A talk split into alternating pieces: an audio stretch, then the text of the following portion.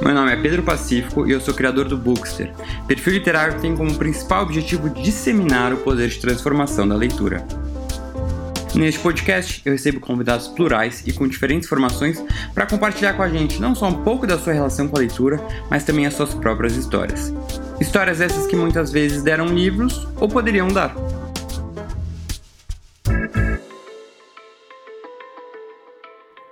E o episódio de hoje é apoiado pelo Telecine. Não sei se vocês conhecem, mas o Telecine também tem um streaming sensacional, com muitos, mais de 2 mil filmes disponíveis aí de todos os gêneros possíveis. Eu até fiz uma seleçãozinha aqui de cinco filmes que eu assisti recentemente e que adorei. Parasita, 1917, Nasce uma Estrela, O Homem Invisível e Jojo Rabbit. Todos esses filmes então estão disponíveis no app do Telecine. E é super legal porque agora, nos 30 primeiros dias, para os novos assinantes, você não paga nada, então é uma ótima forma de você conhecer e se apaixonar por, por esse streaming do Telecine. E o mais legal é que os primeiros 30 dias são grátis para os novos assinantes, então é uma ótima forma de você conhecer. E eu sei que você vai apaixonar pelo app do Telecine, então aproveitem.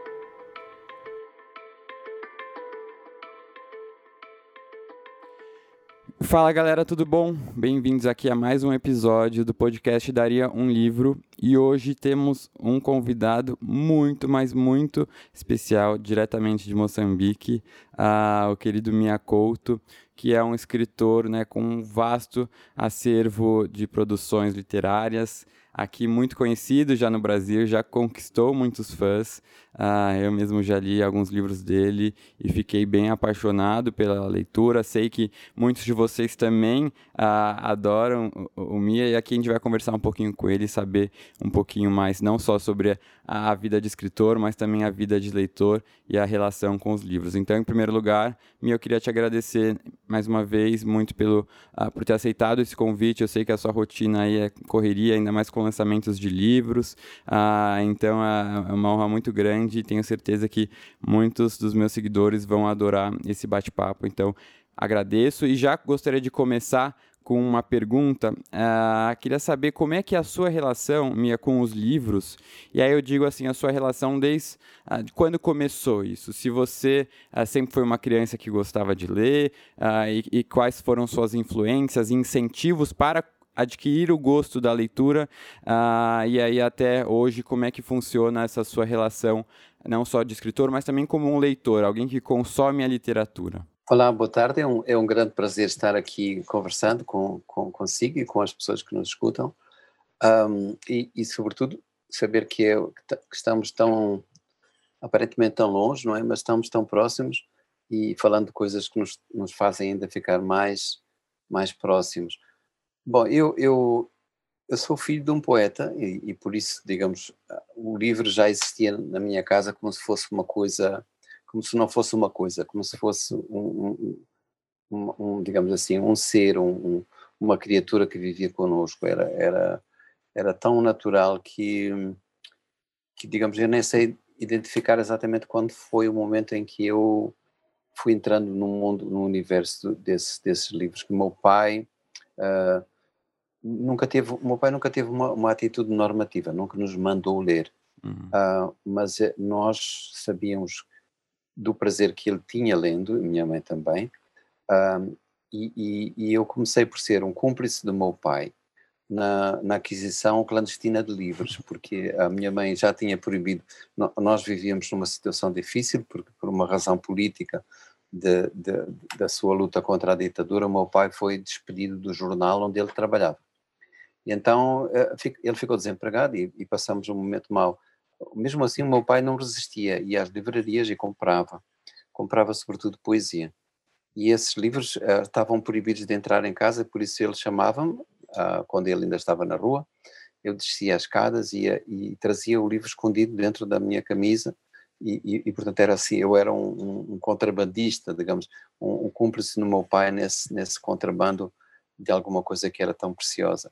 Eu comecei por ler poesia, foi, foi, era, digamos, era o grande universo do meu pai, o, que enchia as estantes da nossa casa era poesia, ele lia, ele lia em francês, ele lia em espanhol e lia em inglês, portanto, uh, e, e, obviamente eu não lia nessas línguas, né, nessa idade, mas ele, ele lia nos altos e traduzia, ele era um tradutor de poesia também, e, uh, e depois uh, acho que num certo momento, porque eu quis ler por mim próprio, uh, a poesia de língua portuguesa era aquela que eu tinha acesso, é? e portanto a poesia do Brasil, lembro-me que ele era um amante de, da, da Cecília Meirelles, do, do Manuel Bandeira, e depois eu acabei por descobrir por mim mesmo outros, outros nomes um, que, que me marcaram muito, como João Cabral Melinete, como como Drummond de Andrade, como a Hilda Ilst, depois mais tarde o Manuel de Barros.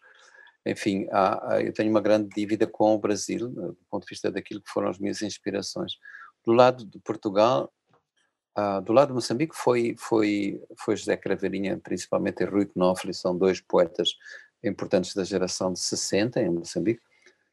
Em Portugal foi principalmente a Sofia de Melo Braina, e o Fernando Pessoa, que digamos que não, não, não se pode fugir a ele nunca.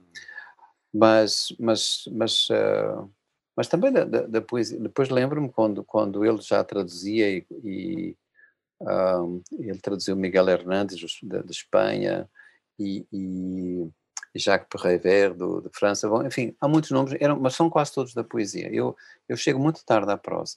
E uh, esse, normalmente aqui eu vejo muito isso quando eu recebo mensagens de seguidores de que a dificuldade muitas vezes em ler poesia, né? Eu acho que a poesia ela acaba uh, não assustando, mas ela se apresenta de uma forma mais complexa para o leitor, muitas vezes que não está acostumado, né?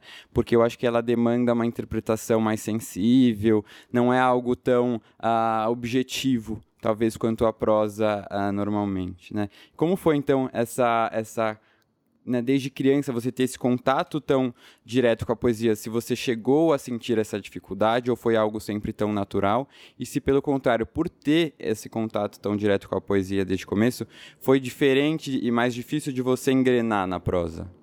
Eu acho, Pedro, que eh, acho que uh, há um momento certo de entrar na poesia, provavelmente foi esse momento em que eu um, eu despertei para, esse, para essa proximidade é? por causa da, de, uma, de uma certa linguagem que, que vem da nossa infância, que é uma linguagem muito metafórica, muito livre, criativa, quer dizer, nós ainda não estamos um, domesticados pela norma. Nós uh, construímos uma, uma linguagem que é, que é bastante próxima ao afeto, àquilo que é, que é a nossa, ao nosso caos interior, né? E, e, eu vejo isso pelos meus filhos e pelos meus netos, agora tenho netos, né? e como é que eles têm, têm uh, assumem liberdades na, na, na, na, construção das suas frases que depois vão perdendo. É? E, e, e, portanto, eu acho que naquele momento em que eu uh, comecei a ler poesia, eu também estava muito marcado por essa necessidade de dizer as coisas de uma maneira muito própria e de uma maneira muito livre. O meu pai era assim que nos, que nos marcava, digamos assim. Ele queria que nós éramos três irmãos, e ele queria muito que cada um de nós uh, chegasse à sua própria voz. Quer dizer, cada um de nós fala de uma certa maneira, usando palavras que são próprias de cada um, etc. Portanto, ele, um, ele, ele incentivou muito essa, essa capacidade de, de dizer as coisas uh, por essa por via dessa intimidade. Eu, eu, eu vou dizer uma coisa que foi importante para mim. Um, o meu pai não era religioso, isto é, era religioso à sua maneira, era aquilo que a gente chama um ateu. Mas uh, um, um, certo dia levou-me a um parque, a uma reserva natural, e ali, uh, ali passa o grande Vale do Rift, foi ali que a humanidade nasceu, ao longo dessa grande fratura que atravessa o, o continente africano. Então tem essa grande paisagem infinita, espraiada, com aquelas, com a savana aberta, né? com os animais, um grande rio no, no meio, um, e, e, e, eu fiquei completamente fascinado, eu fiquei suspenso. Né? E o meu pai disse: Esta, tocou o ombro e disse: Esta é a tua igreja. Ora, isto já é poesia, esta, esta uhum, relação uhum. Com, com, com, com, alguma coisa que, não, que não, não pode ser dita porque tem já uma dimensão sagrada, uma dimensão divina, né? isso já, já era a poesia. Eu acho que é o momento certo, é na infância mesmo. Maravilhoso isso. Eu nunca tinha pensado por esse lado, né? Como talvez a nossa necessidade de quanto mais velho a gente fica de querer racionalizar tudo, né, e se afastar um pouco do nosso interior e da simplicidade das palavras e das emoções e afetos, isso é, torna mais difícil realmente a compreensão da poesia. Nunca tinha pensado por esse lado que, na verdade, talvez quando crianças a gente possa até mais compreender, porque tenta uh, né, dificultar menos uh, né, as, as formas de, de se comunicar. Então achei muito lindo isso. Uh, e hoje em dia, né, uh, que você já já passou a escrever também muito uh, na prosa, né, e, e, já se transformou também um mestre nisso. O que, que você você continua lendo mais poesia ou, ou, ou, como é que é a sua leitura atual? Como é que é o, o Minha leitor hoje em dia? Eu sou um leitor caótico e, e, e, e imperfeito e, digamos assim, não, não, acho que não tenho cura já, porque eu, eu, eu tenho comigo sempre talvez um 10 livros que eu estou ensaiando ao mesmo tempo. Uhum. Uh, e, e, se o livro não me apaixona, eu, eu, eu, abandono o livro, não, não, não sou disciplinado uhum. e, e, portanto, não sou, não sou um bom modelo. A minha mulher, a, a Patrícia, a minha esposa, ela lê, ela lê sempre os livros de uma ponta a outra, uhum. princípio ao fim. É, ela faz isso porque ela disse: Bom, mas eu. Uh, vai chegar um momento em que este livro vai se revelar, mas para mim eu, eu peço do livro logo um, um, sentimento de paixão completa. Esse, sim, esse, é, esse eu me entrego.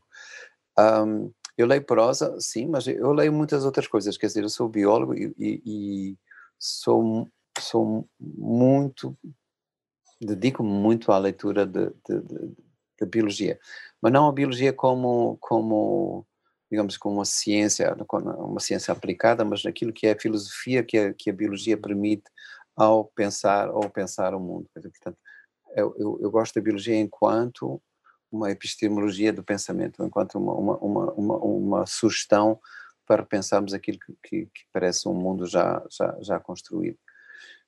Então, um, eu leio muito, leio poesia também, sempre, e Agora, um livro que me, só para me dizer um, um, que me lembro, porque eu também tenho uma memória horrível, uma memória péssima. Um, há muito pouco, há muito pouco livro agora que me apaixona assim logo no, início, logo, né? que me pega logo e me leva e eu, e eu não consigo parar de ler. Mas li uma coisa de um, o título não, não me lembro, mas é, acho que é um, O Esplendor de Quando Estamos na Terra, uma coisa assim, que se chama, é, é de um, de um, de um vietnamita, um jovem vietnamita, que agora é meio americano, chama-se Ocean, Ocean como oceano, né? Ocean uhum. Wong. Uh, eu acho que vale a pena, vale a pena descobrir, vale a pena.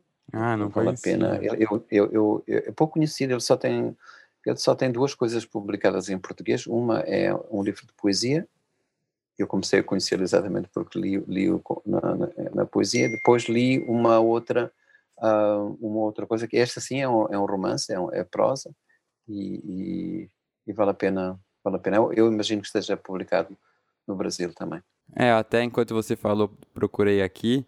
Uh, de fato, eu encontrei uma publicação dele aqui no Brasil, que é o Céu Noturno Crivado de Balas, que são 35 composições poéticas. E uh, Uh, e aí, em inglês, eu encontrei o que você falou, acho que é On Earth We Are, we are Briefly Gorgeous, novel. Uh, esse não tem ainda em português, mas já coloquei aqui na minha Mas em Portugal de... eu comprei, quando passei lá a última vez em Portugal, foi lá que eu comprei. Então, ah, você comprou lá? Tá. Eu comprei. Exatamente. Em português? É em português, sim, sim. É uma ah, boa tradução, tá. de facto. Que bom, que bom. Ah, não, é muito legal. E, e Mia, Conta pra gente um pouquinho desse seu lado, né? Você falou das suas leituras da biologia. Como é que surgiu é, essa sua paixão pela biologia? Vem do quê? Mais de uma ligação pelos animais, algo do meio ambiente? E eu também sei né, que você chegou a ingressar e cursar um pouco de medicina uh, e acabou desistindo. O, o, o que, que te diferenciou né, da medicina? Por que, que você não gostou da medicina e te interessou mais na biologia? Porque, bom, eu, eu, eu comecei a estudar medicina porque eu queria ser psiquiatra. Eu tinha uma, um grande fascínio sobre esta coisa da loucura, este fenómeno da loucura. E, e quando saí da minha cidade para, para, para, estudar medicina, porque só havia faculdade, só havia uma universidade, este era o tempo colonial, portanto eu tive que sair com quando eu acabei os meus 16 anos, uh, saí da minha cidade e fui para, fui para a capital. E, e, aí eu comecei a visitar os hospitais psiquiátricos, porque realmente era, era um grande fascínio que eu tinha.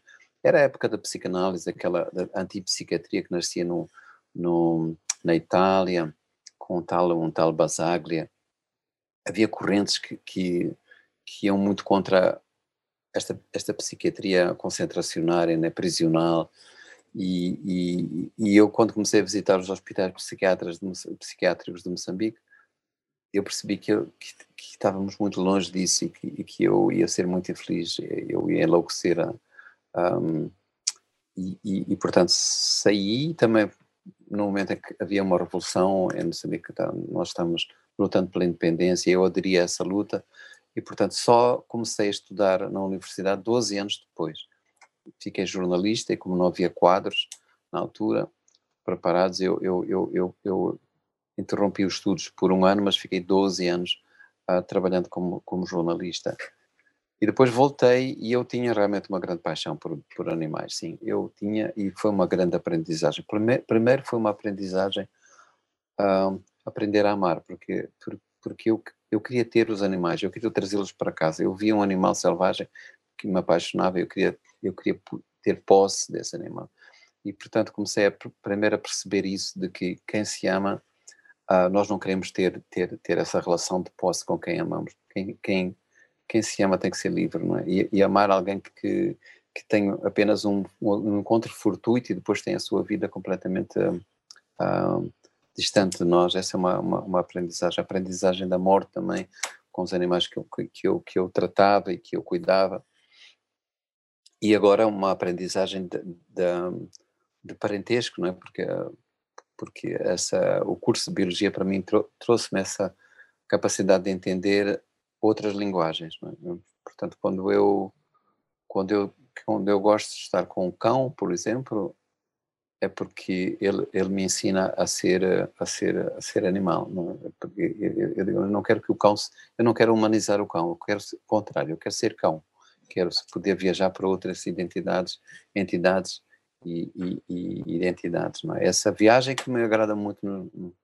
nos bichos é, é, é, saber que eu não sou completamente humano no sentido, sou composto por todas essas coisas. Não é? é maravilhoso e eu também, assim como você, eu tenho essa relação muito forte uh, com os animais também isso que você falou de né, da posse é algo também que eu acabei mudando muito a minha visão, né? Eu também queria ter todo tipo de animais em casa uh, e hoje em dia não, é, né, sou totalmente contra. Uh, desde comprar né, um cachorro até uh, né, ter passarinho, não consigo mais. E acho que essa visão realmente uh, vai muito da forma como a gente se relaciona e da forma como a gente ama os animais. E, e, hoje em dia eu tenho uma ONG uh, que resgata cachorros e gatos de rua aqui em São Paulo. Eu e minha irmã a gente criou, então, a gente já resgatou mais de mil animais. E, e, aí, depois que eu acho que você se envolve né, na luta aí contra os maus tratos, é difícil você pensar no animal como posse mesmo, né? Agora tenho, eh, eu nunca pensei ter, ter animais, os animais não se têm, é? Hum. Mas vivo com cães sempre, desde, desde criança, e agora tenho, tenho, estou a usar mal o verbo, mas não encontro outro agora. Portanto, há, há, digamos, habitam a minha casa mais quatro cães, além, além de mim e da minha família, mas tenho corujas e eu comecei ah. a, a, comecei salvei umas quatro corujas e elas depois não conseguiram fazer esta transição para, para serem autónomas, ficaram dependentes, não sabem caçar, então uhum. eu tenho que cuidar delas. Mas Sim, fiz totalmente. uma coisa uma coisa enorme. Elas não estão, digamos, no, no, estão o menos possível em cativeiro. Uhum. Elas me agridem. Eu não quero que elas, eu não os quero domesticar. Elas me agridem. Eu, ainda ontem saí com a esta minha mão está toda furada, toda cravada de, das garras de uma delas que me atacou e eu quero que elas sejam assim mesmo, que sejam corujas selvagens mesmo. Então é isso. Não, realmente, mas quando um animal ele não consegue sobreviver em natureza, é lógico que a gente tem que manter ele num cativeiro, mas é um cativeiro o melhor possível, né, com todo o espaço e, e o mais próximo da natureza. Mas que legal saber disso também, uh, das corujas. E até falando em animais, o seu pseudônimo, né, Mia, uh, ele vem de fato da sua paixão por gatos? Isso é, é, é verdade? Sim, isso confere, sim, é verdade. Eu tinha, mas eu, claro que eu sei esta história porque a minha mãe me contava e o meu pai que eu tinha talvez uns dois, três anos e, e a minha mãe dava as sobras das comidas do jantar, ela dava aos gatos que eram os gatos da rua que se juntavam na nossa varanda e, e, e portanto eu aquele, aquele momento para mim era um momento de grande festa. Eu, eu me deitava com eles e eu, há fotografias de eu comendo com os gatos, dormindo com os gatos. Então, a uma certa altura, eu pensei que eu, eu acho que eu pensava que eu era um deles, e, e, e fui eu que disse aos meus pais que me queria chamar de Mia em homenagem aos uhum. gatos. E eles, o que foi, o que realmente foi, o que eu, o que eu acho que é, que, é, que é notável é os meus pais aceitarem isso como uma coisa séria, como se fosse, uhum. como se eu fosse dono dessa decisão, não é? E, e portanto, eles autorizaram-me que eu encontrasse o meu próprio nome. De uma criança, normalmente muitos pais ah, não levariam a sério, né? E, e, diriam, ah, não, não, fica com o seu nome que eu te dei, porque isso é mais importante. Ah, e, e passando a uma conversa, mais uma discussão sobre a literatura em português, né, pelo mundo. Você acha que ela vem, vem crescendo a importância e a divulgação da literatura é, em português por países que não uh, falam esse idioma? Ou você acha que ainda está muito, falta muito ainda para conseguir um lugar de destaque, né, um, um lugar aí com uma, uh, um certo reconhecimento? Como é que você vê essa, essa presença da literatura né, no idioma português pelo mundo? Eu acho que a literatura sofre desta, deste sentimento de de, de, hierarquia, desta, desta noção de que as, as línguas e as culturas têm, têm uma certa hierarquia no mundo, né? na importância, no, no, no valor, na história. Né? E a língua portuguesa e os países de língua portuguesa e as culturas de língua portuguesa estão, quer a gente uh, podemos ter pena disso, podemos ter lutar contra isso, mas na verdade eu acho que estamos numa posição ainda um pouco periférica, quer dizer, a língua inglesa obviamente é o centro, não é? Depois tem vem a língua vem a língua francesa, as línguas europeias, não é? As francesa, a espanhola, etc. Agora vem o chinês.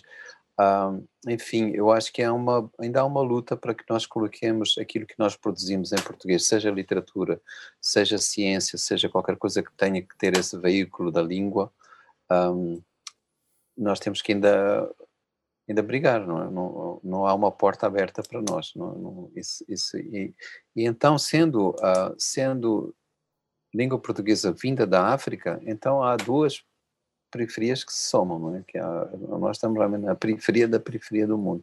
Mas eu acho que há um caminho que foi feito, que está sendo feito. O, o Brasil é realmente grande, a, a nossa grande, uh, digamos assim, é o grande pivô, é, é, é ele que nos, nos coloca mais mais no mundo que qualquer outra outra nação, né? e uh, não só pelo número de pessoas que tem o Brasil, mas o vigor da cultura brasileira, a música brasileira que, se, que, se, que de uma maneira muito meritória se impôs no mundo, né? e também uh, Saramago com o Prêmio Nobel, por exemplo, agora que estamos a falar da literatura, ele nos ajudou, não é? foi, foi, foi, um, foi um empurrão que, que nós todos beneficiamos. Mas eu acho que também, só para terminar isso, acho que também hoje há uma, uma, uma predisposição mais aberta. As pessoas estão mais disponíveis a receber literatura em outras línguas. Uh, o problema é que a tradução é, uh, por exemplo, os Estados Unidos traduz muito pouco, é? Uh, o número de traduções que é feito no, no, nos outros países também fica, digamos, prisioneiro das razões que são razões do mercado que são razões comerciais, não é? A gente traduz quem vende e é, muitas vezes quem vende não é, o, não é quem, quem produz melhor, não é, não é a melhor qualidade. É? Uhum, totalmente. Isso eu fui aprender há, há poucos anos, porque eu achava, né, na minha ingenuidade, que os mais vendidos, né, os best-sellers, seriam os melhores livros. Mas aí só depois que eu fui entender que na verdade não são os melhores, mas são os mais comercialmente interessantes, porque tem um apelo ao público, né? Uh, então, é quando depois a gente entende isso, acaba mudando a nossa forma de escolher as nossas próximas leituras. E sobre esse ponto de tradução, uh, realmente é, é, um, é, um, problema, né? Eu acho que no Brasil isso vem melhorando um pouco, a gente começa a ter mais acesso a livros de países que fogem do, do, do eixo Estados Unidos e Europa. Né? Tem é, editoras agora especializadas em literatura de países africanos, uh, né? que é uma diversidade gigantesca, é maravilhosa. E, mas falando de uma, nas suas obras que tem um, um, um cunho tão poético, né? Uh, você acha que como é que você vê a tradução, por exemplo, para o inglês? Você acha que perderia muito? Seria difícil de conseguir manter esse caráter tão poético que é, que é característico dos, das suas obras? Eu acho que o caráter poético do que eu conheço, porque o inglês ainda é uma ainda é uma língua que eu posso opinar porque falo razoavelmente inglês e portanto sei sei avaliar a tradução. E este tradutor que, que traduz quer seja para a Inglaterra, quer seja para os Estados Unidos, é o mesmo tradutor. É um tradutor inglês que conhece Moçambique, conhece bem a cultura dos países africanos, está casado com uma moçambicana, então ele tem tudo para dar certo. Além de ser muito competente, ele traduz um, poesia da única maneira que é possível, que é recriando poeticamente na sua própria língua, né? na língua na língua de chegada, um, o tom poético. O que não é possível é realmente o, aquilo que se faz com os neologismos, não é? As palavras que eu invento e que muitas vezes vêm da, da realidade moçambicana, uh, essa, isso não passa, isso fica, fica, fica, fica, na, fica na língua portuguesa. Estou condenado a ser, nesse ponto de vista, estou condenado a ser um, um, um, autor de língua portuguesa. Agora, o que, é, o, o, que é, o que é melhor do ponto de vista da preguiça, não é? Digamos assim, da gente não sofrer nada, é quando é uma tradução de uma língua que a gente não entende nada, não é? Uhum. Sei lá, é, agora estou sendo traduzido para, para chinês, já 10 livros meus estão traduzidos em chinês. É óbvio que não, eu tenho que aceitar que está bem, é melhor, uhum. senão, senão para mim é um drama. Senão vai ficar sofrendo, né? E, e nunca vai conseguir saber, né? de fato, mas... Ah, que demais que está sendo traduzido para o chinês. Deve ser muito interessante você pensar que tem alguém lendo algo que você não conseguiria entender, né? Ah, deve, deve ser bem curioso isso. Isso é curioso, mas sabe, eu fui à China para fazer o lançamento do livro deste. E eles compram logo, compraram logo cinco, cinco títulos e agora compraram mais cinco, não é? E, e vou dizer, para mim foi uma surpresa enorme, porque eu fui a Xangai e, e Beijing e vi os livros bonitos, bem tratados, com capa dura, as livrarias bonitas, cheias de livros, as feiras dos livros cheias de gente. Uh, é, um, é um mundo que eu que eu desconhecia. Eu, eu, eu tinha uma imagem muito estereotipada daquilo que podia ser eh, essa China. É? Uhum, uhum, que legal, interessante.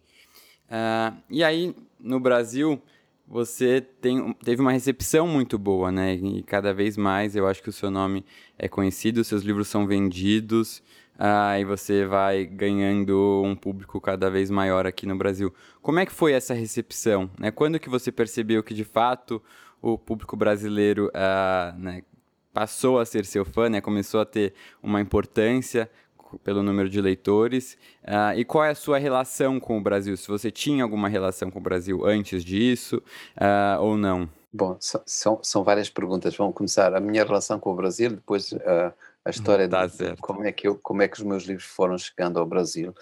A minha relação com o Brasil é, é, aquela que eu já falei, quer dizer, eu, o Brasil já existia dentro de mim como como um espaço ficcional, não é? como, como um mundo imaginário que, que me chegava não só porque o meu pai tinha ligação com, com, a, com a poesia e com a literatura brasileira, mas com a música também.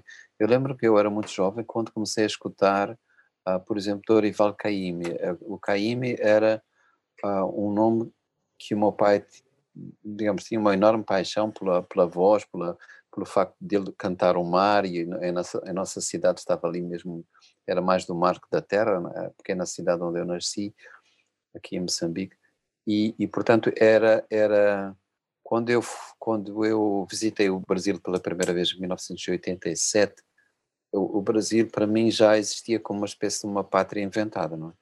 E portanto eu eu eu, eu, eu já estava fascinado, era como como quem quem vai visitar a, a uma, uma velha namorada ou qualquer coisa assim.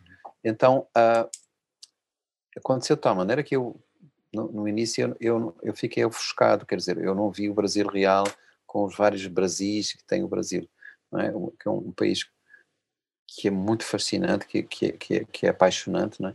mas que depois, uh, a um segundo momento, se percebe que tem que tem, os seus, tem as suas tensões sociais, né? tem as suas desigualdades imensas, os contrastes que existem no Brasil são, são, podem ser muito chocantes, não é? Um, mas, de qualquer maneira, eu, eu, eu, eu, eu, uma das coisas que este confinamento, por causa do Covid, me traz, me sufoca muito, é eu, eu visito o Brasil pelo menos uma vez por ano.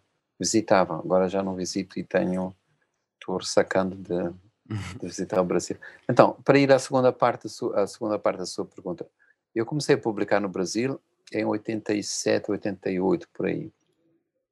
Primeiro numa antologia. Um caminho muito difícil, vou dizer, foi um caminho muito longo, porque havia naquela altura no Brasil uma, o livro africano não era publicado e o pouco que era publicado não era vendido.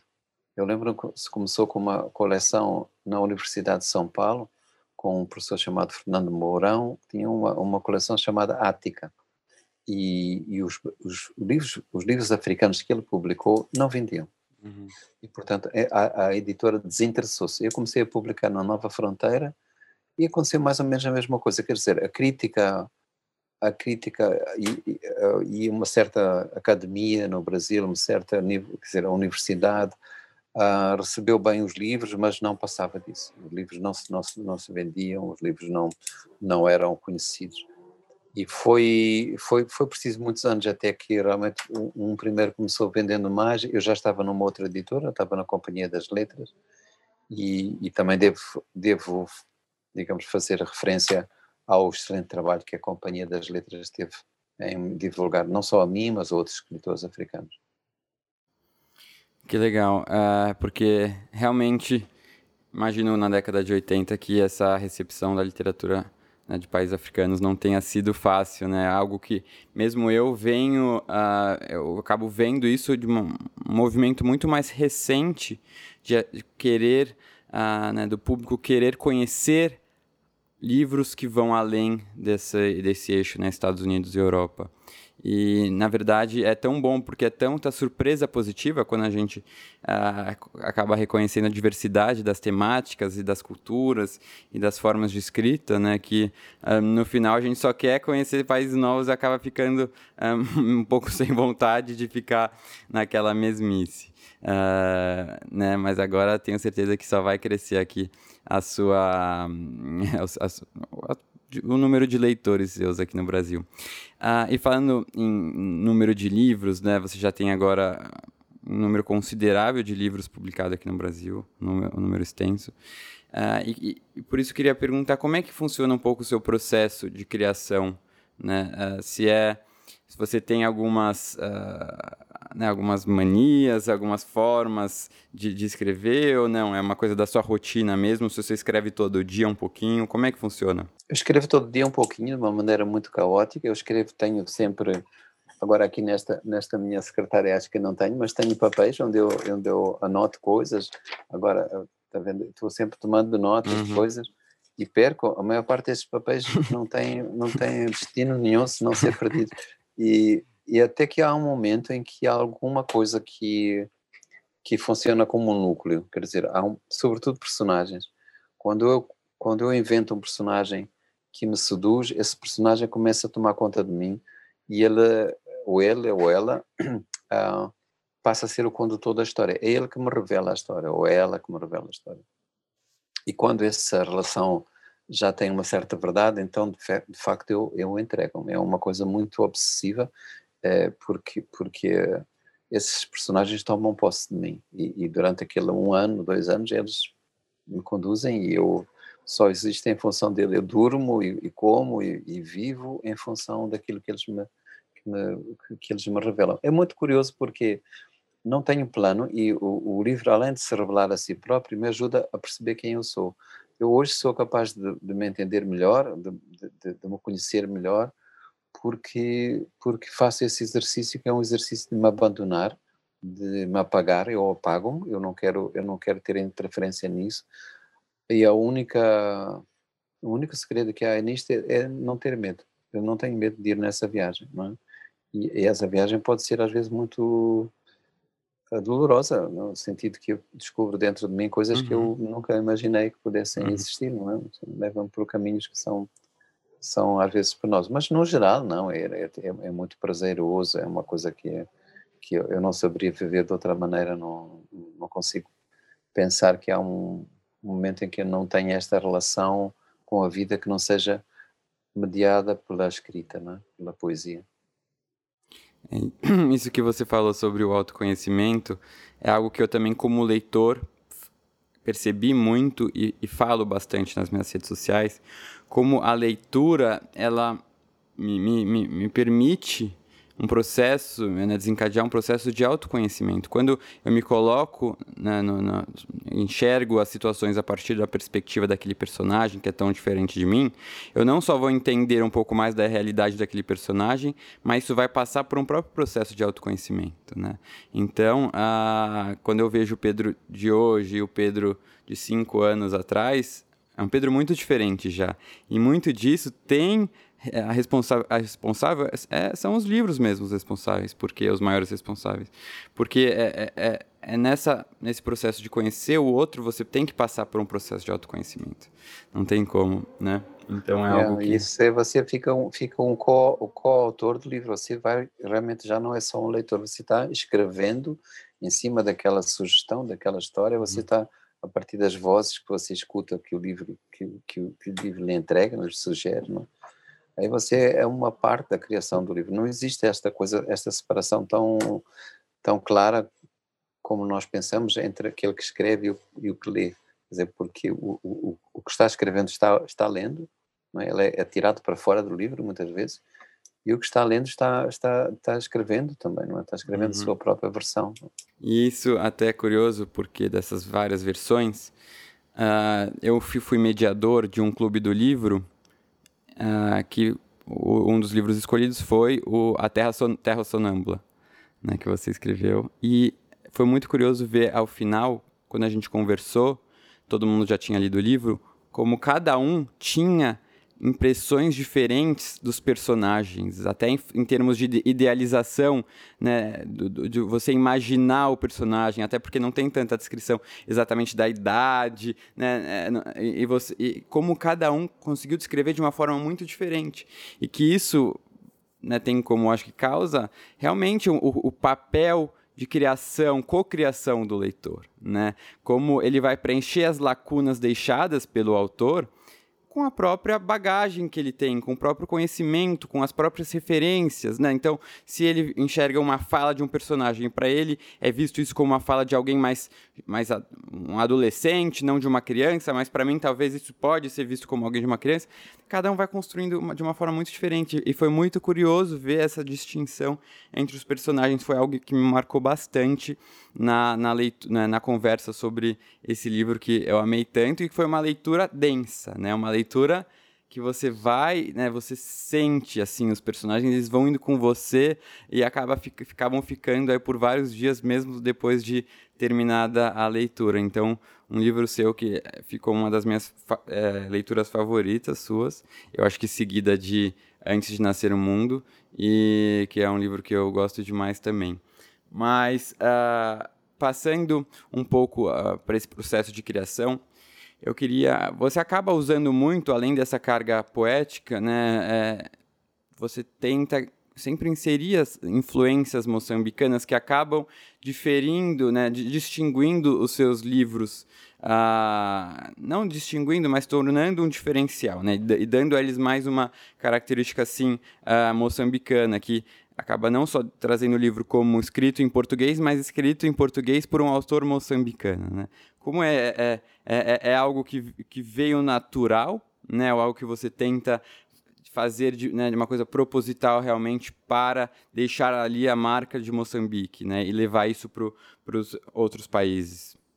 Não há, não há uma intenção clara, nunca houve. Eu acho que, porque eu passei pelo jornalismo, e o jornalismo me fez perceber melhor o país, as culturas diversas, porque Moçambique tem, o Brasil também tem, claro, mas Moçambique tem uma coisa que provavelmente o Brasil não tem neste grau, isto é, Moçambique tão, são nações antigas que foram construídas ah, com a sua própria cultura, cada uma delas, com a sua própria língua, estão vivas.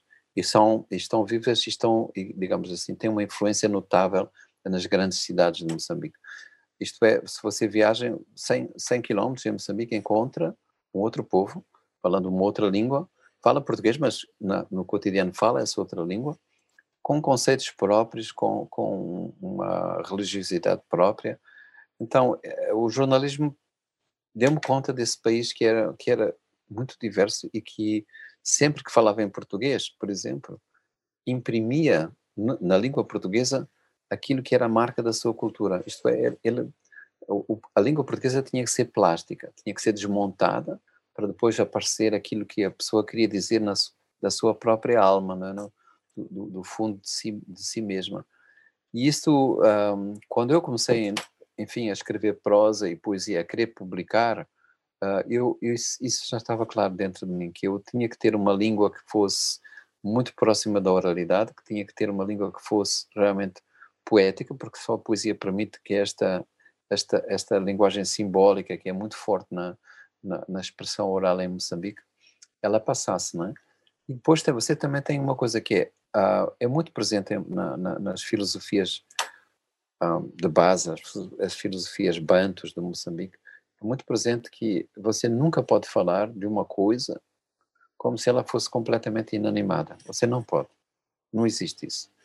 É, se eu estou a falar, de, imagina, estou agora a mostrar uma caneta, se eu falar desta caneta, um, do ponto de vista daquilo que são as, as cosmogonias de Moçambique, esta caneta, só pelo fim, simples facto de ela uh, ser expressão desta coisa tão íntima que é, que é o que eu escrevo, ela tem alma também. Então, se você aplicar isto a, a tudo, o rio, a montanha, uh, o bicho, a árvore, são, não são cenário nunca, não são uma coisa, não estão ali, não têm uma função decorativa, têm voz, têm alma. Aqui as pessoas rezam a, a animais, quer dizer, os animais podem ser deuses, e podem ser deuses que são referenci, referenciados na minha própria, digamos assim, relação com o sagrado. Então, uh, eu acho que é inevitável que, que quem quiser falar deste país, isso surge. Não surge como uma como uma intenção, uma proclamação, uma afirmação, mas surge da maneira como tem que surgir. Pronto. É? E você, né, o português é o idioma oficial de Moçambique, mas tem outras outros idi idiomas que são também protegidos, né, pelo que eu li. Você fala algum desses outros idiomas ou, ou Falo mal, são, sim. Eu, eu, eu, quando era quando era mais criança na cidade onde eu vivia, só na minha cidade há duas. A minha cidade se chama Sabeira há duas línguas, há, o Sindá e o Xicena. Esse, o Xicena eu falava razoavelmente, falava com alguma frequência, uh, com alguma fluência, perdão, uh, porque era assim que eu brincava com os meninos da rua. E, e depois saí, quando eu tinha 16 anos, nunca mais se fala, porque são línguas muito regionalizadas. Uhum. É? Eu nunca mais falei, esqueço-me. Claro, quando eu viajo para a minha cidade, eu rapidamente aquilo me vem, mas sou, sou, tenho muita dificuldade já. Uhum. Aqui nesta, na, em Maputo, onde eu vivo desde 1972, sim, também há duas línguas que se falam aqui, e uma delas eu falo com, digamos assim, o um básico, entendo, entendo o que as pessoas estão a dizer, mas não falo tão bem como como o inglês ou como francês uhum. ou como essa riqueza né do, do país cultural e de diferentes culturas, uh, realmente dá para perceber pelas suas leituras, pelos seus livros, isso é muito legal. Uh, e aí, falando até do próprio país, né, de Moçambique, que sofreu aí, uh, né, teve guerras longas de, de, de independência, depois uh, já emendou numa guerra civil que também uh, durou vários anos. E nas, nos seus livros a gente consegue enxergar né, essa, essa temática presente em algumas de suas obras.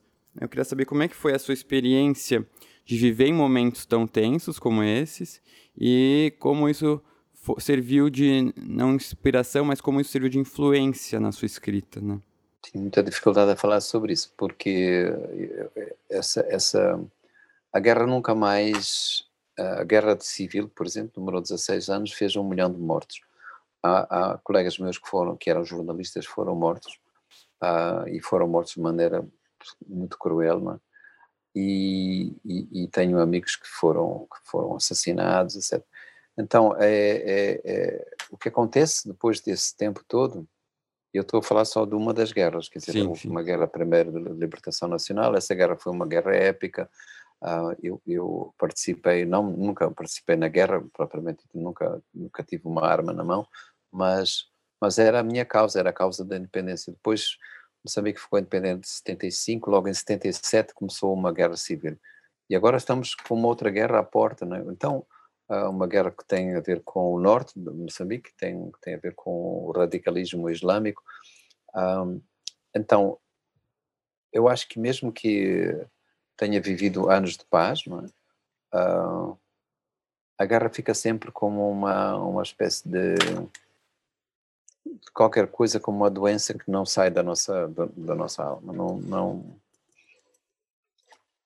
fica residente, não é? é, é, é fica uma cicatriz que que, que a, a, mínima coisa ela, ela, ela volta a ser uma ferida, não é? Então isso uhum. é, é, é, e a única maneira que parece estranho isso, mas a única maneira que a gente tem de, de, de, de, de domesticar esse monstro é um,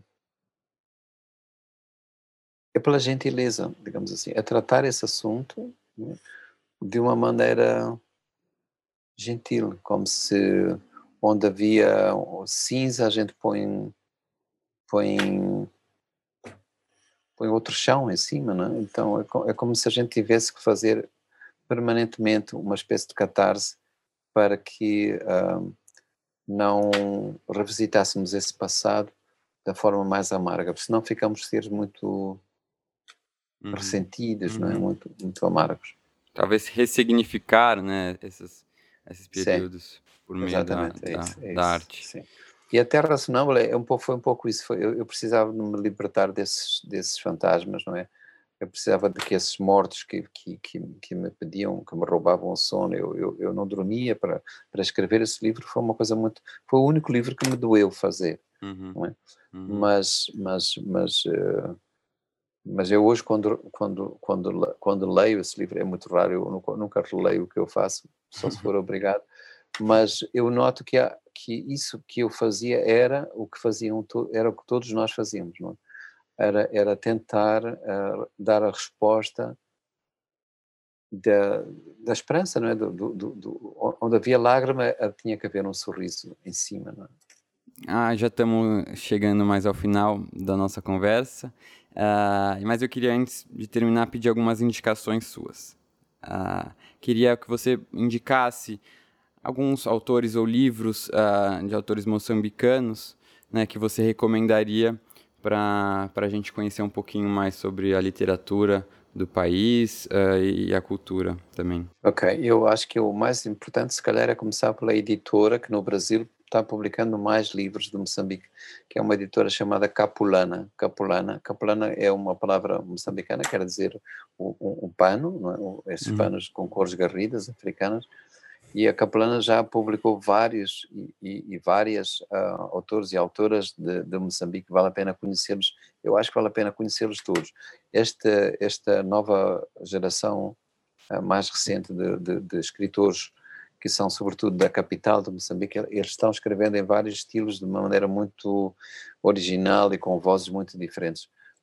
Que eu acho que talvez, assim, se tenho que escolher um nome, escolho, escolho a Paulina Chiziane, é, um, é, um, uhum. é, uma uhum. romancista, ela, ela publicou, um, eu acho que mais de três livros, mais de três títulos diferentes no Brasil. O, o Niquetes talvez seja o livro melhor para começar a conhecer a, a Paulina.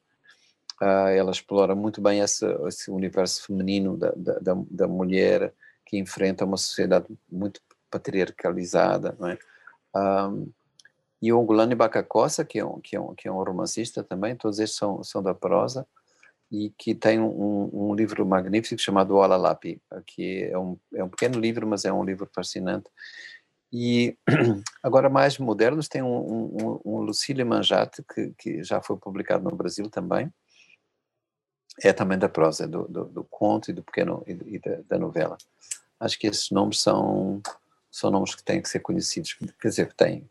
Eu gostaria muito que eles tivessem uhum. uma maior divulgação porque porque merecem. Assim, a, a editora Capulana até me enviou alguns livros semana passada E, e eu, o, realmente o trabalho deles merece ser muito uh, divulgado, porque está maravilhoso uh, essa, essa tentativa, bem sucedida, ao meu ver, de trazer uh, né, livros de países que por muito tempo não tiveram muita né, visão que mereciam aqui no Brasil. Então, uh, se depender de mim também, essa divulgação com certeza será feita. Hum, imagina, imagina. Uh, e agora falando um pouquinho de suas inspirações, né? Você tem alguns autores e autoras que te inspiram muito, que você tem como referência uh, na sua produção? Eu tive, eu tive uh, e um deles está, um, de, um, deles já está referido, é o João Cabral Melinete, foi, foi, foi uma grande referência para mim. Guimarães Rosa foi outra grande referência. Estou, estou a falar do, do, do, dos brasileiros. Eu, eu, reconheço hoje que o, o, o Anton Chekhov o russo, o uhum. contista uhum. russo, foi, foi importante para mim no, no, no, no, meu, no, meu, no meu crescimento como alguém que vem da poesia, depois vai passando para a prosa e primeiro passa pelo conto. Os contos de Chekhov para mim foram importantíssimos porque ele ah, ele constrói uma personagem com pequenas pequenas pinceladas, não é uhum. só e, e, e, e o, o, texto do teatro dele também foi importante e eu escrevi também para teatro eu gosto muito do, mas misturo aqui uma, uma certa amizade, gosto muito, quer dizer, hoje um livro tem que me fascinar mesmo, uh, do, como eu já disse, tem que me fascinar do princípio. Eu gosto muito, sou muito fascinado pela, pela escrita do, do José Eduardo Agolusa, de quem sou amigo, o angolano, que é muito publicado no Brasil, também é bem conhecido no Brasil. Ah, muito obrigado, Mia, de novo, então, pela sua presença. É, foi realmente uma honra. Fiquei tão feliz que deu certo, demais. E tenho certeza que todo mundo aqui que escutou uh, adorou a conversa e ficou com um gostinho de quero mais. Até porque você não está muito presente nas redes sociais, né? Então a, a gente acaba conhecendo um pouquinho menos uh, né, de você, como, o que vai além dos seus livros. Aquilo que existe no Facebook, etc., que eu respeito muito e, e que há, há, são pessoas muito simpáticas administram páginas minhas que eu, que eu com franqueza, nem sequer uh, frequento na maior parte uhum. das vezes, mas, mas tenho um grande carinho e sempre que me pedem coisas, etc., eu, eu, eu apoio esse, esse, uhum. esse trabalho de divulgação, que não acho que é de divulgação da minha pessoa, mas do, daquilo que eu faço. Tô, tô, mas não sou das redes, não. Uhum. Mas, não mas só, porque, só porque não sei ser, não, não, não, não há nenhuma, não há nenhuma postura aqui de político ou oral ou qualquer coisa. Quem sabe nos Muito próximos obrigado. anos a gente te encontra lá mais nas redes sociais. Mas então, tá de, de, verdade, uh, obrigado, Mia, e a gente. Eu que agradeço. Uh, quem sabe se vê aí quando você vier aqui no Brasil e as coisas estiverem melhores, né? O Pedro está onde? Está, tá em São Paulo? Eu estou em São Paulo, eu estou em São Paulo. São Paulo, ok. Em São Paulo. A gente se vai ver então. Tá Combinado. Bom, um grande prazer. Um abraço a todos aí. Você também fique bem, você e sua família e todos. Um abraço. Tchau, tchau. Um abraço, tchau.